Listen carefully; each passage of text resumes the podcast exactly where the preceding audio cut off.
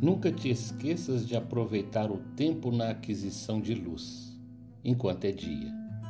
Palavras de Emmanuel, em caminho, verdade e vida.